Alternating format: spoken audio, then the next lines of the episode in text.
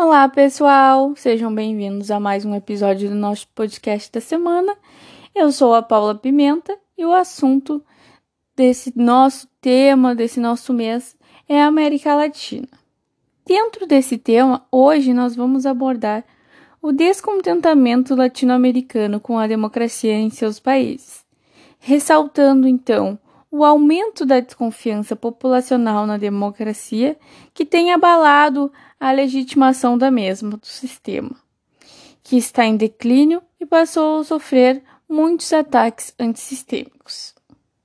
Em um primeiro momento, nós devemos caracterizar a democracia de acordo com um dos componentes do nosso banco de dados, o Democracy Index, que também lançou a pesquisa de satisfação à democracia, nós podemos verificar que são caracterizadas as democracias nesse estudo em duas formas: democracias plenas e democracias falhas.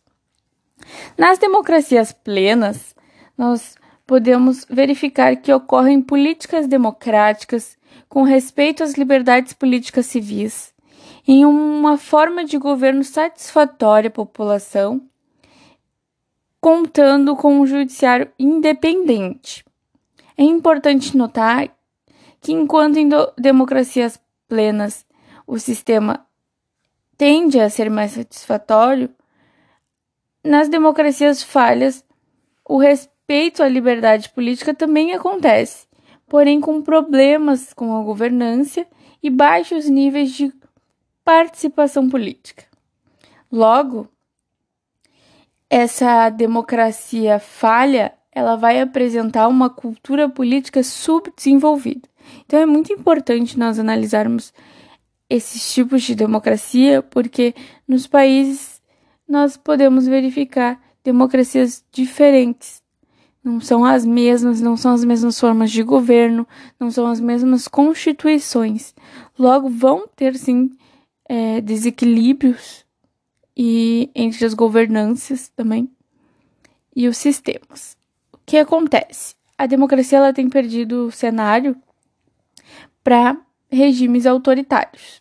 Em países autoritários, nós vamos encontrar regimes ditatoriais, a inexistência do pluralismo político, eleição, eleições não justas ou até mesmo não livres e a falta de independência do sistema judiciário.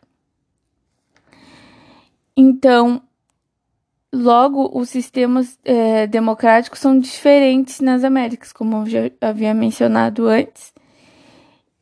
E nós vamos apresentar também dados que comprovam isso. Segundo o Latino Barômetro de 2018, os países com maiores índices de problemas na democracia foram, em primeiro lugar, República Dominicana, com 55% da população votando sobre os problemas na democracia, seguido de Argentina, Brasil, Peru, Equador, Colômbia, Panamá, México, El Salvador, Paraguai, Venezuela, Nicarágua, Honduras, Guatemala, Chile, Costa Rica, Bolívia e Uruguai. Nos países que obtiveram o maior índice com os problemas da democracia na América Latina, nós podemos observar os baixos índices de desenvolvimento econômico, seguido de escândalos políticos como a corrupção e a falta de políticas públicas que contemplam um novo, que contemplem um novo cenário, né, gente? A população geralmente destaca esses índices quando ela vai na pesquisa, quando a pesquisa foi realizada. E os países que constam no primeiro, nos primeiros lugares, como é, Argentina, Brasil, Peru, Equador, Co Colômbia, Panamá, esses países que estão no primeiro lugar do descontentamento de problemas na democracia, não é mesmo? Eles também têm muito, têm crescido muito nesses países a corrupção como o caso do esquema de corrupção da Odebrecht, que atingiu todos esses países. Então, esses países têm sim como um dos maiores índices a economia. A economia tem influenciado muito esses países nos últimos anos. O Uruguai apresenta uma menor taxa em problemas com a democracia e consta como o primeiro país da lista de satisfação, seguido por Costa Rica, Chile, Equador, Argentina, Honduras, Bolívia, Colômbia, Paraguai, República Dominicana, Panamá, Nicarágua, Guatemala, México, Venezuela, El Salvador, Peru e Brasil. O Brasil, em 2018, no Latino Barômetro, ele fica em último lugar no grau de satisfação. E em 2020, em, nos estudos recentes da Universidade de Cambridge, o Brasil fica em um dos primeiros lugares no grau de insatisfação. O índice aumentou de passou a ser 80% em 2020 no, uh, em descontentamento populacional com a democracia. No Brasil, a recente candidatura de Jair Bolsonaro em 2018 foi né, a prova de que o patriotismo da ditadura militar ainda é muito atual. E os eventos políticos que movimentam também a insatisfação política no país e na América Latina são a crise financeira de 2008, a crise do euro de 2009 e a crise de refugiados na Europa no começo de 2015. Todos esses essas crises elas têm é, aumentado, né, a desconfiança da população em relação ao governo. No cenário brasileiro, os escândalos de corrupção e as operações da Lava Jato, por exemplo, aumentaram muito o nível de descontentamento da democracia. Menos de 20% dos brasileiros, no estudo recente de 2020, estão satisfeitos com o sistema democrático.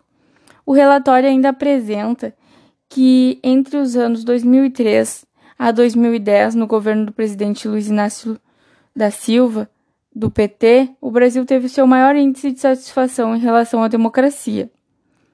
Isso porque os programas para redução de pobreza foram muito importantes para a consolidação da credibilidade do governo. Então as pessoas estão sentindo falta desses programas atuais e não estão sendo contempladas.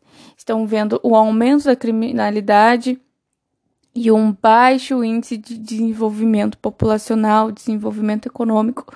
Logo, algumas pessoas creem que a intervenção militar em casos mais alarmantes como da criminalidade, do tráfico de drogas no nosso país que tem crescido muito, seria então uma questão a ser é, decidida, né? Uma questão a ser a vir ser representativa do nosso país. Já nas questões em apoio à democracia, em primeiro lugar nós temos a Venezuela, seguido de Costa Rica, Uruguai, Argentina e Chile. O Brasil fica em 15ª posição. Nós podemos, diante desse estudo, concluir que o Brasil ele tem constantes re retrações, né? Uh, e tem uma falta de avaliação do processo do período militar. Nós temos ativistas atua atuais, ativistas jovens, que pedem a volta da ditadura militar, da intervenção militar no Estado, diminuindo assim a confiança populacional no Supremo Tribunal, diferentemente no caso da Venezuela. Da Venezuela, não, desculpem, gente, da Argentina, que fica também entre os primeiros lugares em confiança, né? Em apoio à democracia. A democracia também, a Argentina também passou por, por violações dos direitos humanos, por intervenções militares, porém tem uma memória histórica recente e teve mais é, e teve mais êxito em combater as violações dos direitos humanos. Logo, o Brasil precisa sim de uma memória efetiva das violações que ocorreram no período da ditadura militar para que isso não volte a acontecer. Nós seguimos, continuamos no próximo episódio com um convidado especial. Nós vamos discutir sobre as políticas de segurança do Brasil. Obrigada, gente. Até o próximo episódio.